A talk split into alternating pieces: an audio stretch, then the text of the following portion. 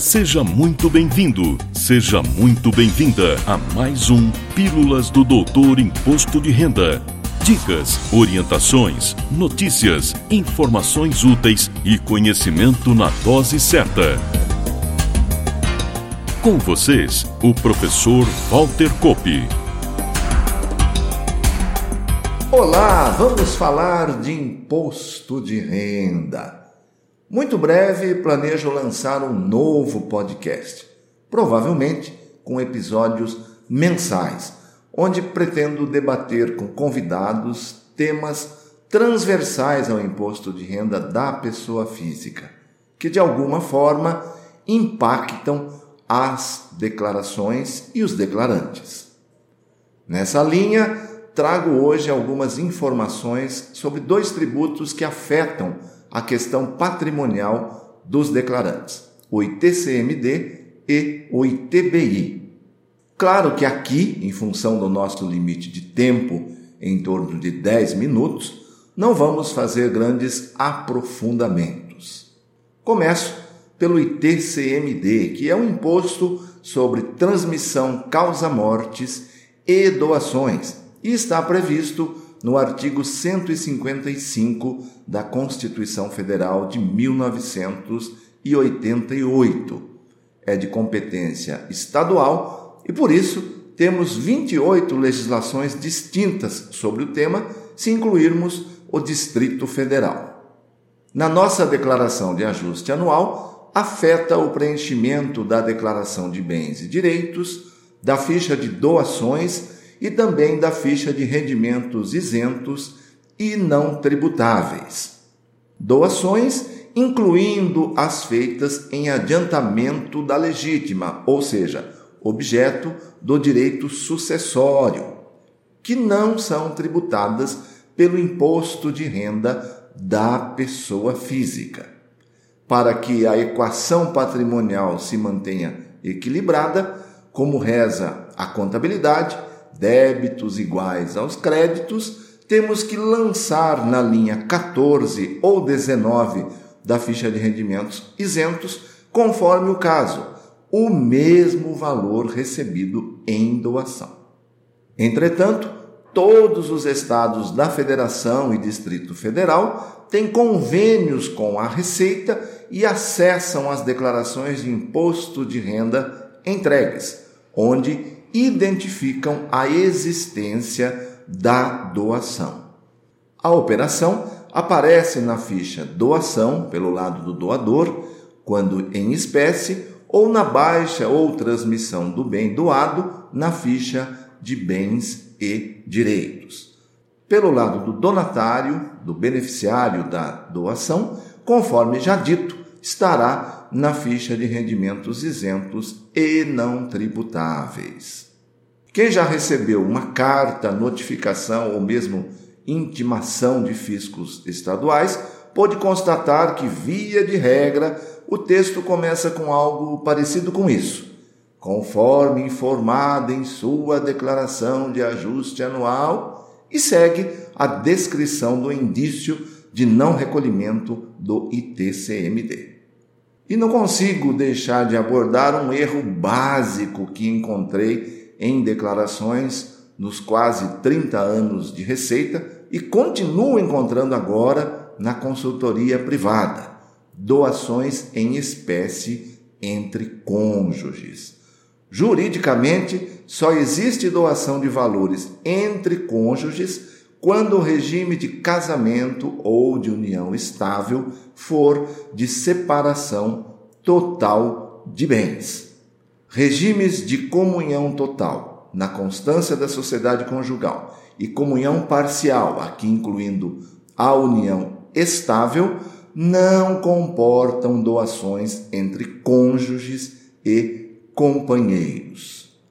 E a razão tributária é bastante simples uma doação entre cônjuges ou companheiros nos regimes que citei equivaleria a tirar dinheiro do bolso esquerdo e passar para o direito ou vice-versa, uma vez que o fisco analisa conjuntamente o patrimônio do casal.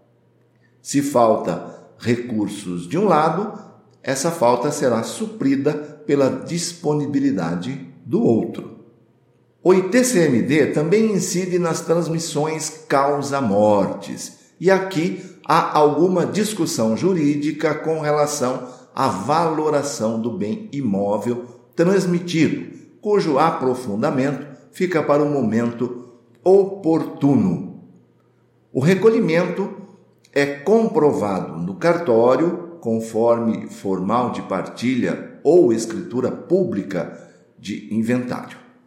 Para o imposto de renda, a regra geral é a transmissão dos bens pelo valor que constavam na última declaração do falecido e, opcionalmente, a valor de mercado, conforme permite o artigo 23 da Lei 9532 de 97. Lembrando que, neste caso, tenho que apurar ganhos de capital em nome do espólio.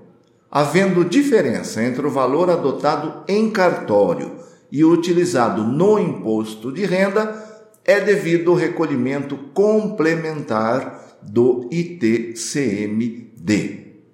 A questão de maior polêmica no momento com relação ao ITCMD diz respeito às doações em inventários processados no exterior.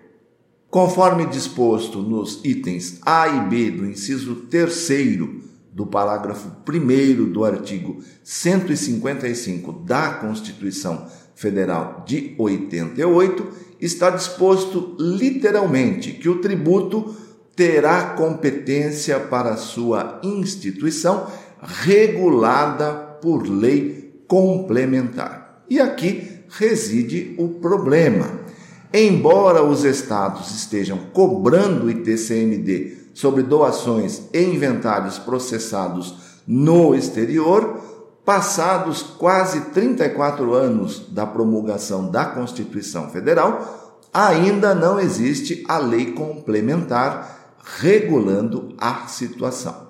Por isso, o STF, em decisão do ano passado, definiu que os estados e Distrito Federal não tem competência para instituir a cobrança do imposto pela ausência da lei complementar que o regulamenta. Vamos falar agora do ITBI, que é de competência municipal e do Distrito Federal e também afeta nossa declaração de imposto de renda sob o aspecto patrimonial.